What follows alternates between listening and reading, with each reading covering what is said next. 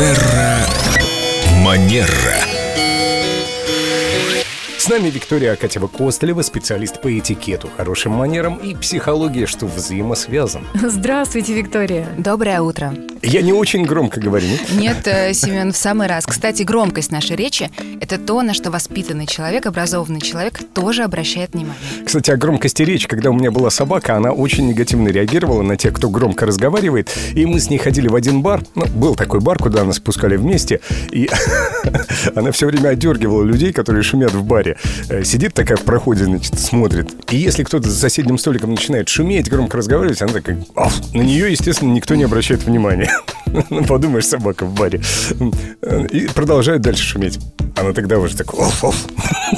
Ну, все равно никто не обращает внимания. И я смотрю, что уже она нервничать начинает. И мы с ней уходили обычно. Ну, чтобы вообще, не нервировать. Надо же, какой чувствительный слух. Громкие разговоры действительно могут раздражать других людей. Почему люди этого не понимают? Даже собак раздражают. Мы чаще думаем все-таки о своем комфорте, о своих привычках, о том, что для нас естественно, чем о том, что это может кому-то быть э, неприятным или кому-то доставить дискомфорт. Например, буквально недавно я возвращалась из Москвы в Петербург на поезде, и в нашем купе э, ехало еще две дамы. Очевидно, они были подруги, и я помню, что мы заходим в купе, и э, через какое-то время они начинают разговаривать так, как будто бы они одни в этом купе, и обсуждать какие-то свои личные темы. Через какое-то время у одной из дам зазвонил телефон, и она продолжила в таком, не снижая, не снижая тон голоса, не выходя из купе, обсуждать свои личные проблемы в течение там примерно минут 10, но оставаясь э, вот в этом закрытом пространстве. Это, Это- конечно... Да. Это, наверное, первый класс был, да?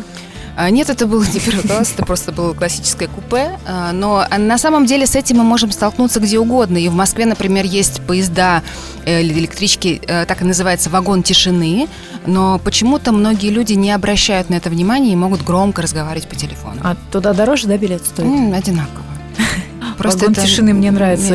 Вагон подавления звука пассажиров. Я только одного не понял. Вот эта дама, вот как ей сделать замечание, как ее поставить на место? Э, типа, а нельзя потише, да? Вот так или как? Вот как это сделать экологично, Виктория?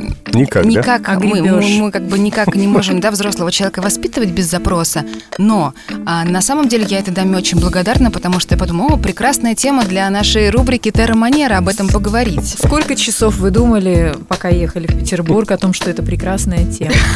У вас не было своих никаких мыслей, вы, наверное, пытались сосредоточиться на страницах вашей книги, я знаю, что вы всегда читаете. Потом захлопнули ее.